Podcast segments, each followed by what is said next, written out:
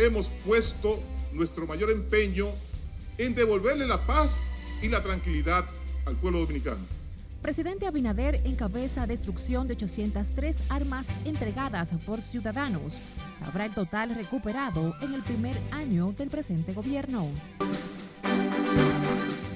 Detallistas de combustibles y transportistas respaldan operación del gobierno para adquirir totalidad de Refidomsa. Los economistas y profesionales también reaccionan.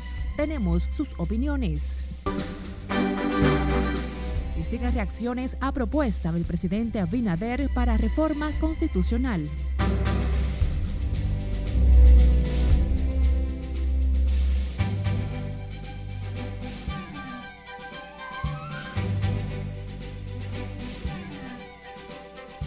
Muy buenas tardes, feliz viernes, antesala del fin de semana. Un honor que nos acompañen en esta primera jornada informativa de RNN Canal 27.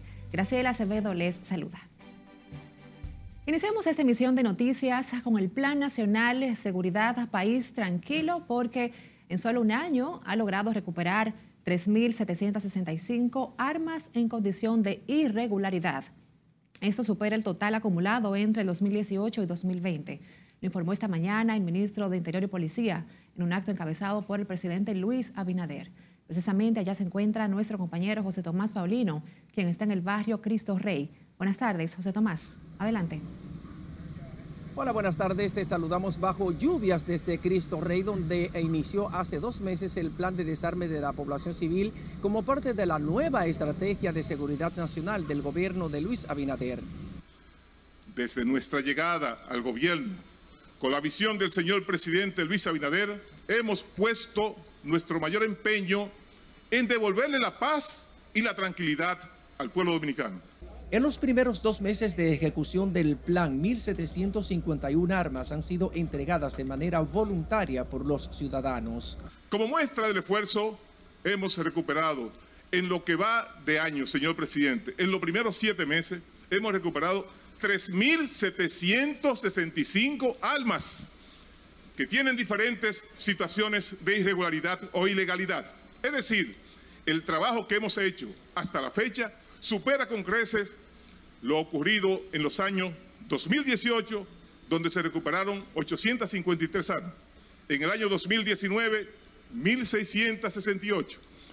Y en el año 2020, 791.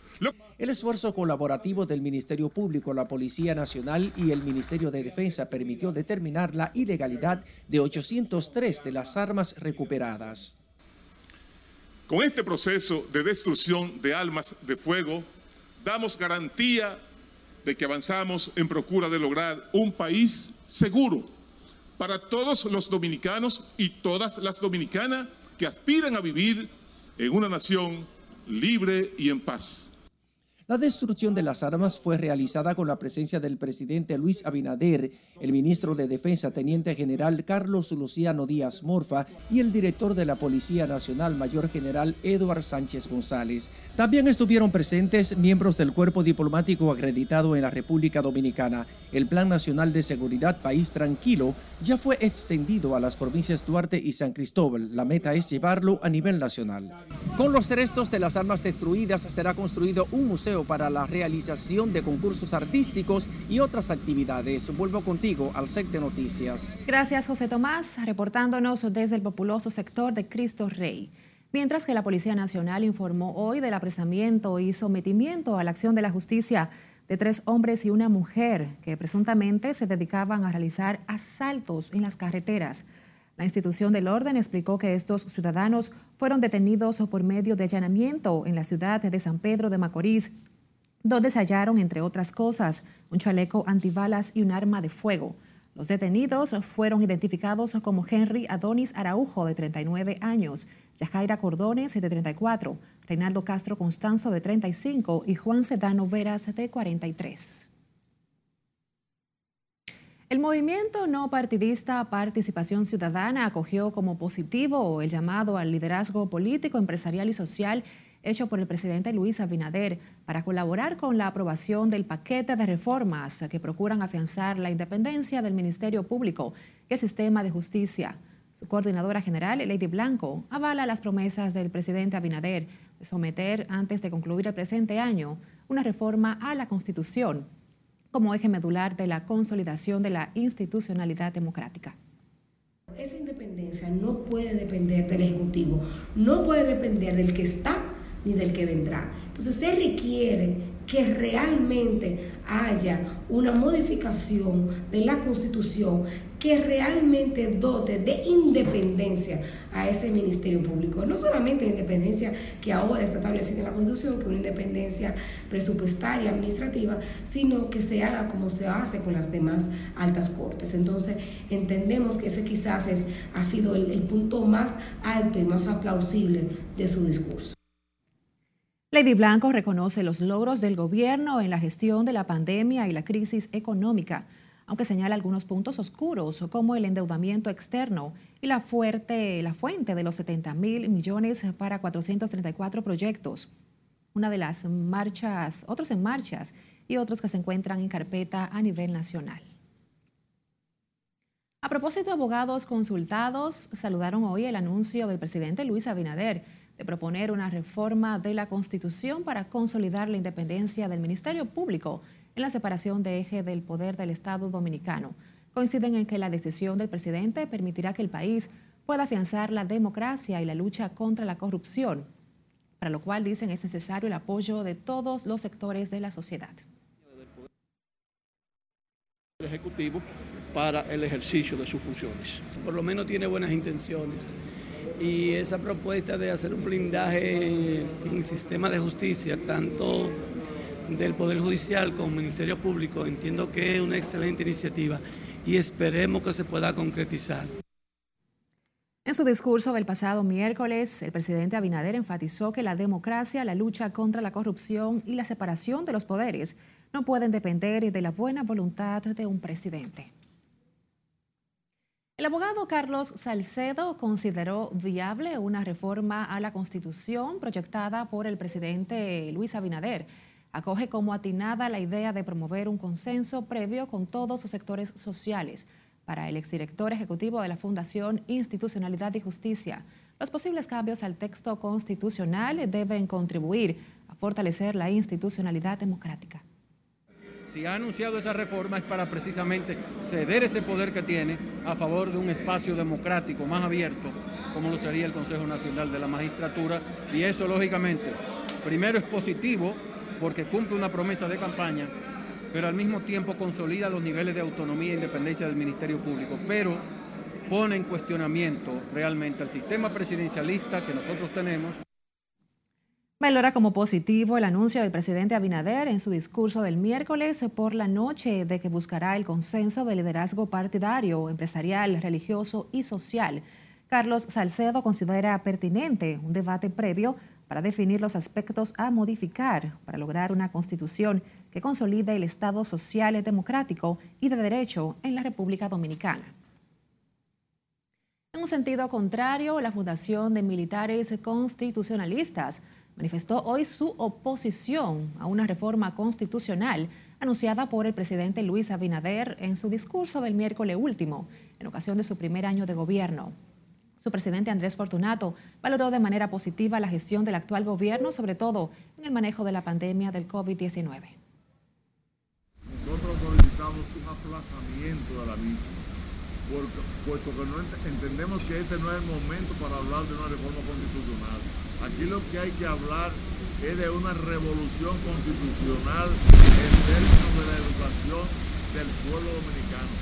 Hasta que el pueblo dominicano no sea educado en constitución, aquí no se debe hablar de reforma constitucional. Porque un pueblo que no conozca la constitución que existe no garantiza que se puede dar una mejor que la que tiene. En rueda de prensa, los militares constitucionalistas mostraron preocupación por el aumento de los precios de los productos de primera necesidad. La Asociación Nacional de Detallistas de Combustibles y Legisladores respaldan la readquisición por parte del Estado Dominicano del 49% de las acciones de la Refinería Dominicana de Petróleo. Eso lo convierte en dueño absoluto de esa empresa. Transportistas esperan que esa transacción impulse una baja en el precio de los combustibles. Margaret Ramírez se nos amplía en directo. Buenas tardes, Margaret. Adelante.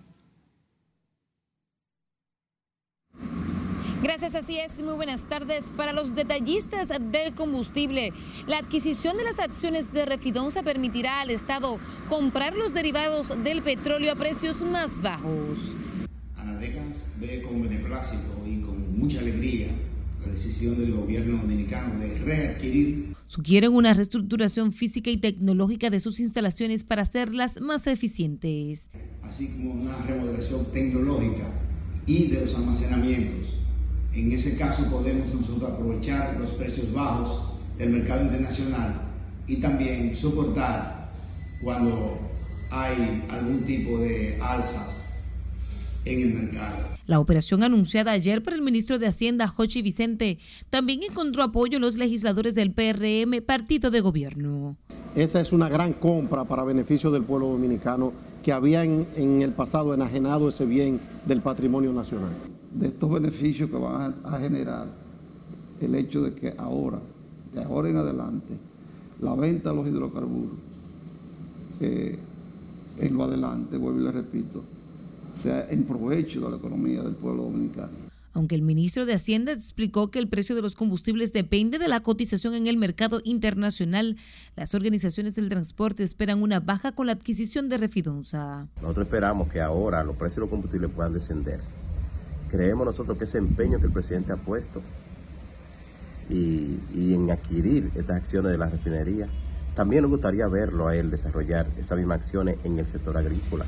Las acciones de la refinería adquiridas ayer por el Estado Dominicano fueron vendidas en el 2010 por 135 millones de dólares. Ahora la compra se hizo en 88.1 millones de dólares. Es todo lo que tengo por el momento. A retorno contigo al estudio. Gracias por los detalles, Margaret. Seguimos con el tema porque economistas, comerciantes y otros profesionales consideran como beneficiosa la adquisición de la propiedad total por parte del Estado Dominicano de la refinería dominicana de petróleo. Destacan como un logro la compra del 49% de las acciones por algo más de 88 millones de dólares, que en el año 2010 fueron vendidas por encima de los 300 millones de dólares.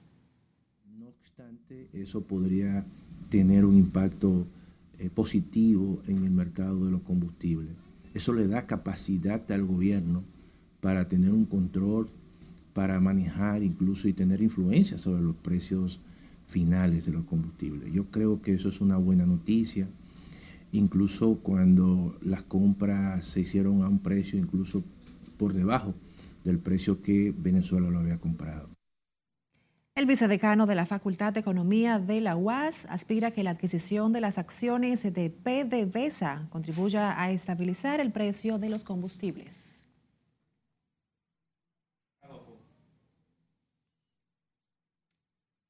Además, el presidente de la Alianza Dominicana contra la Corrupción, Julio César de la Rosa Tiburcio, favoreció hoy la adquisición del 49% de las acciones de Refidomsa. Sin embargo, demandó del Estado dar a conocer todos los detalles de la negociación y la participación de las empresas de puesto de bolsa.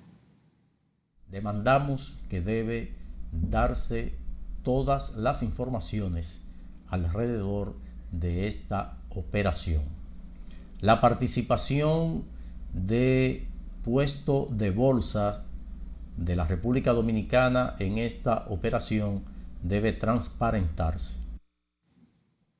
Con la readquisición del 49% de las acciones que estaban en poder del gobierno venezolano, el país ahora tendrá el control de la planta procesadora de los derivados del petróleo.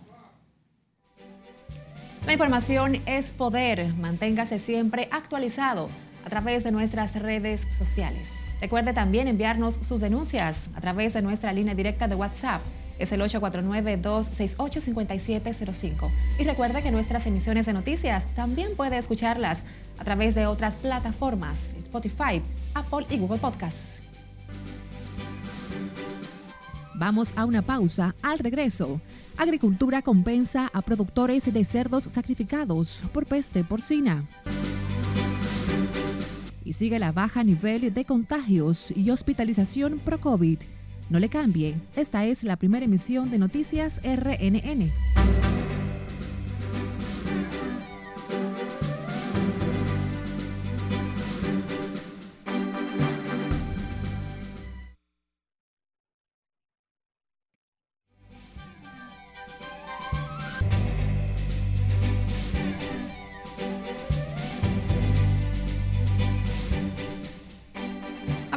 Panorama internacional con la canciller alemana Angela Merkel. Sostuvo su última reunión con el presidente ruso Vladimir Putin antes de dejar el cargo y Afganistán en la mira de Washington por posible atentado terrorista.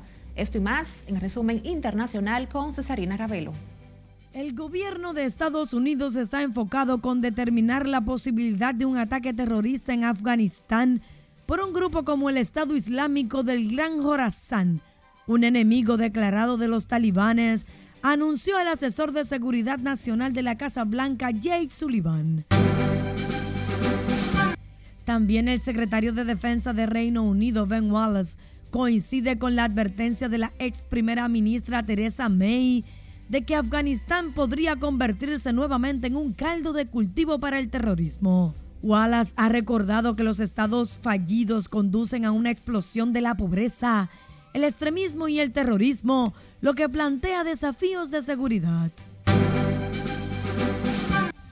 La canciller de Alemania, Angela Merkel, se reunió hoy en Moscú con el presidente ruso Vladimir Putin por primera vez desde el comienzo de la pandemia. Fue su vigésima y última visita a Rusia antes de que deje su puesto en el trato de allanar el camino para mejorar las relaciones con Rusia y también crear un puente para que su sucesor político siga y trabaje con Moscú. Un primer contagio por la variante lambda del coronavirus fue detectado en Austria, informaron las autoridades sanitarias. El contagiado ya se recuperó de la enfermedad mientras los especialistas llevaban a cabo la secuenciación de su muestra. En España, millares de peces y crustáceos han muerto las últimas semanas en el Mar Menor, en la región de Murcia, ubicada en la parte sureste, como consecuencia del elevado nivel de contaminación en fertilizantes y pesticidas, denunció la Asociación de Naturalistas del Sureste. Los vecinos han planteado la queja por varios meses por la entrada de aguas por la rambla del Ambujón y los acuíferos que aportan nitratos de la agricultura intensiva. El director ejecutivo de Tesla, Elon Musk, anunció para el próximo año el lanzamiento de un robot humanoide llamado Tesla Bot, que funcionará con la misma inteligencia artificial utilizada por sus vehículos eléctricos. Según explicó, el robot tendrá unos 173 centímetros de altura, pesará 57 kilos y será construido con materiales livianos. Y ahí viene Larry el judío maravilloso. Y finalizamos con la muerte de la leyenda Larry Harlow, productor musical y arreglista, ídolo del piano, fundador de la Fania All Star, uno de los grandes forjadores de la salsa. El judío maravilloso, como era también conocido, murió en un hospital esta madrugada a sus 82 años. En las internacionales, Cesarina Ravelo, RNN.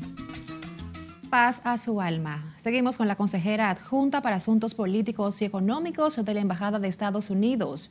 Visitó este viernes al vocero del bloque de diputados del Partido de la Liberación Dominicana, Gustavo Sánchez, en un encuentro que se realizó a puertas cerradas aunque la funcionaria americana Brooklyn de Monsulín no dio declaraciones a los medios de comunicación, trascendió que la embajadora norteamericana tiene alto interés de conocer la agenda legislativa que desarrolla el país y de los planes de la bancada que representa al Partido Morado. Recientemente la consejera también se reunió con el vocero de la Fuerza del Pueblo, Rubén Maldonado. Viajamos a Dajabón, donde cerca de 62 pequeños productores de cerdos recibieron alrededor de 12 millones 970 mil pesos como compensación por los cerdos sacrificados en esta zona fronteriza por la pandemia de la fiebre porcina. Nuestro corresponsal, Domingo Popoter, amplía.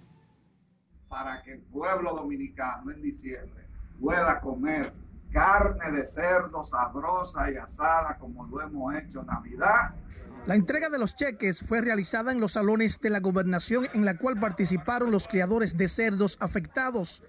En representación del ministro de Agricultura, Limber Cruz, estuvo el jefe del gabinete, Freddy Fernández, y el administrador del Banco Agrícola, Fernando Durán. Nosotros terminamos el segundo pago de hoy, ya que en la mañana lo hicimos en la provincia de Montecristo. Con lo que sumamos Santiago Rodríguez y la provincia de Sánchez Ramírez, sumamos 69 millones 587 mil 510 pesos en un tiempo récord.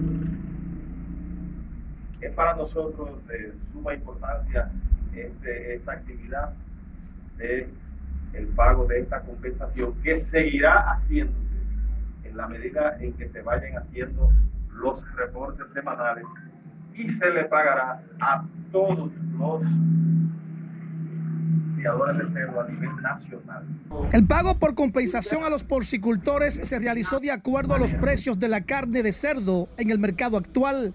Los criadores de cerdos de Dajabón se sintieron optimistas ante el pago de esta compensación por las muertes de cientos de cerdos. Desde la zona fronteriza por Dajabón, Domingo Popoter, RNN. A propósito, el Ministerio de Agricultura inició este viernes el programa de pignoración de 6 millones de libras de carne de cerdo para garantizar el abastecimiento del mercado y buenos precios al consumidor. Limber Cruz explicó que para el almacenamiento de la carne fueron dispuestos 220 millones de pesos y se estima que serán procesados unos 20 mil cerdos. Llevamos más de 70 millones de pesos pagos al día de hoy. Eso se va a aumentar en el fin de semana. Y el punto quizás más importante es lo que hoy estamos firmando y es la pignoración. Vamos a comenzar a sacrificar los cerdos en los mataderos que hemos, hemos elegido y vamos a comenzar con 20 mil cerdos. El proceso que se realizará desde este viernes y hasta el 31 de diciembre incluye la fijación de precios en los cortes de carne por libra en escala para la venta a los distribuidores. En ese sentido, el ministro Cruz aseguró que en los meses venideros, en especial la época navideña, no habrá carencia de carne porcina, ya que el gobierno está tomando las medidas necesarias para suplir la demanda de la población.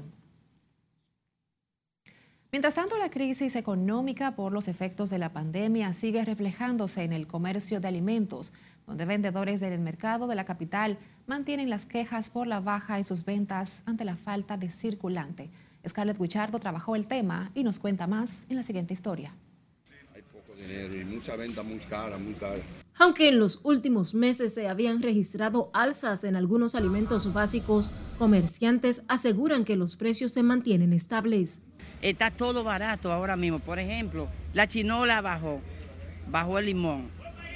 El mango también grande, bajó muchísimo. Actualmente lo que está un poquito más elevado es el granadillo. Ellos están vendiendo, está un poco lento porque ya hay mucho plátano. Ya hay mucho plátano en la calle, el plátano está bajando. ¿A cómo está el plátano? No, yo estoy vendiendo ahí a 15, estoy vendiendo a 13.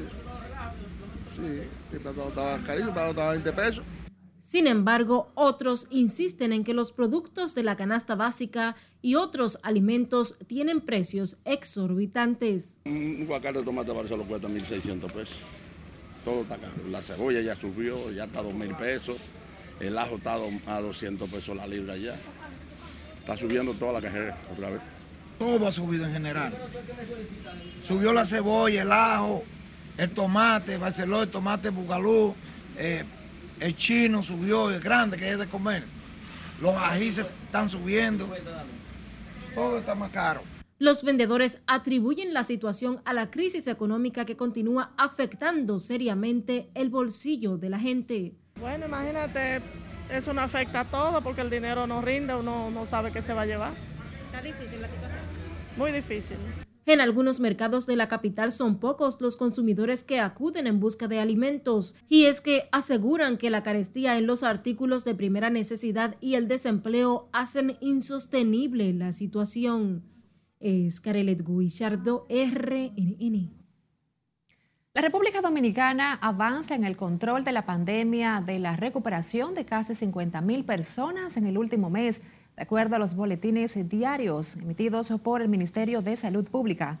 De acuerdo a los informes, entre el 18 de julio y 18 de agosto, 48.457 personas superaron la enfermedad, aunque 72 fallecieron.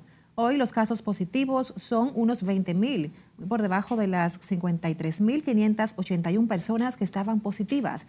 Entre tanto, la ocupación hospitalaria de pacientes con coronavirus en cuidados intensivos se redujo en un 21%, al pasar del 42% al 18 de julio a 21% y el 18 de agosto. El uso de las camas de internamiento pasó de un 27% a un 17% y los ventiladores de 32% a 17%. A propósito, más de un millón de dominicanos ya tienen la primera dosis de la vacuna COVID, mientras que los centros de inmunización reportan un aumento esta última semana del número de personas que no se habían colocado ninguna dosis. Siledis Aquino tiene la historia. Hay argumentos a favor, hay argumentos en contra, pero dije, bueno, de algo hay que morirse. Y no va a ser de COVID. A Rocío Arias le aplicaron la primera dosis de la vacuna Pfizer y espera cumplir el tiempo para ponerse la segunda. La primera dosis me la puse como a finales de julio y el proceso fue tedioso cuando me la puse.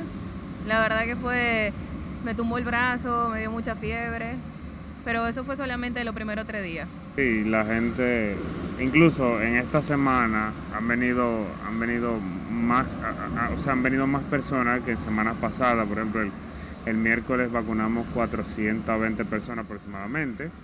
Al igual que ella, otras personas están acudiendo a los centros de vacunación para engrosar la cita de los 5.695.721 inoculados con primera dosis. Primera vez que me voy a poner la vacuna, no me había puesto y veo el proceso que ha sido eh, bien.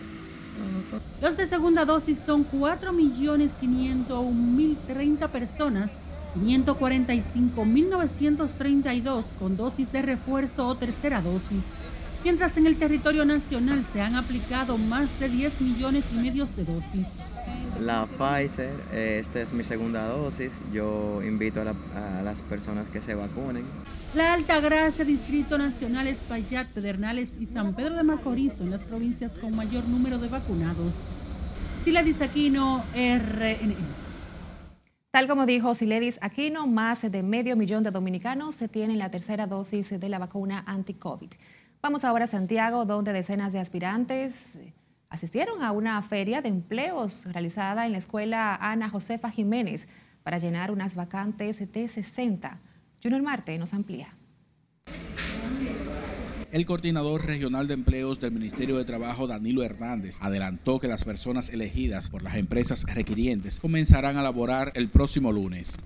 Que en Santiago hemos hecho unas 15 o 16 ferias en las que los frutos han sido muy buenos, porque siempre estamos buscando que el personal de la empresa evaluativo siempre esté presente para que la persona vaya con la satisfacción de que el lunes o el martes ya puede comenzar a trabajar que no solamente recibir currículo y guardarlo, sino que la gente sienta que va a comenzar a trabajar y en eso estamos. Informó que el Ministerio de Trabajo prioriza a los jóvenes que nunca han laborado a través del programa Mi Primer Empleo.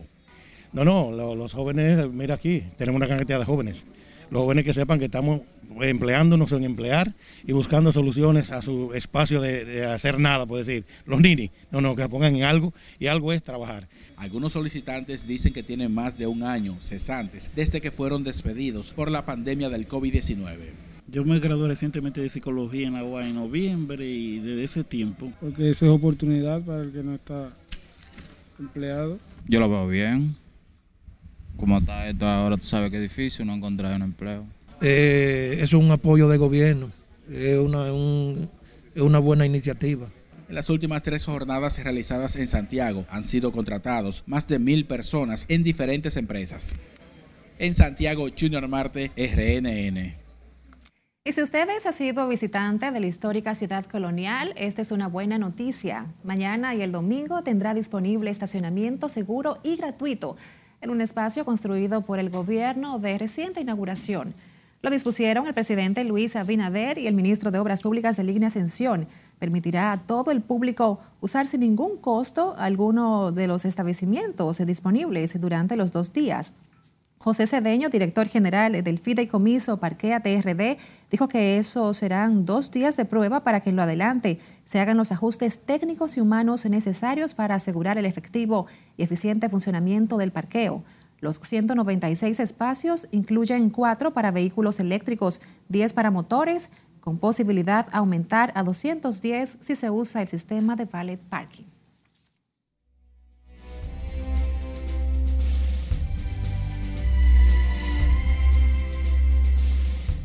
¿Qué tal? Muy buenas. Iniciamos la entrega deportiva mirando el momento en el que los atletas olímpicos reciben sus cheques.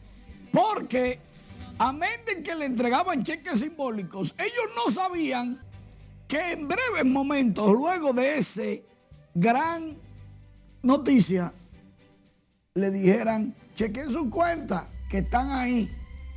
Y fue la algarabía con unas emociones encontradas. Algunos salieron corriendo, no tenían palabras. Otros bailaron dentro del Palacio Presidencial porque se dieron cuenta que los ceros que nunca habían visto en sus cuentas de banco estaban ahí. Luego de que el presidente dijera, muchas gracias por venir. Así que enhorabuena a los atletas olímpicos, entrenadores y federaciones. Y hablando de atletas, ya los atletas paralímpicos llegaron a Tokio. Ellos son cinco y buscarán igualar la gran actuación de los ya atletas premiados, porque a ellos también le van a dar la misma cantidad de incentivo por medallas. Qué bien. En la Grandes Ligas, Miguel Sanó conectó cuadrangular, fue su número 21. La mandó al morro de Montecristi, 152 de por vida. Mientras que Jamer Candelario de los Tigres de Detroit también conectó cuadrangular de 411 pies. Fue su décimo de la campaña y 46 de por vida. Y atención, mucha atención, que los atletas olímpicos todavía están de fiesta. En cualquier momento va a iniciar el fiestón en el Centro Olímpico con cuatro orquestas. Gillo Sarante, Joe Veras, Handy Los Potros y el tocayo Manny Cruz, porque sigue la fiesta deportiva. Cuánta emoción, como debe ser. Y qué bueno que el presidente Luis Abinader respondió a esa promesa que hizo a los atletas. Y a todos, casas. Excelente. Tremendo. Gracias, Manuel. A ustedes también las gracias por acompañarnos. Recuerden que a las 10 de la noche es nuestra emisión estelar.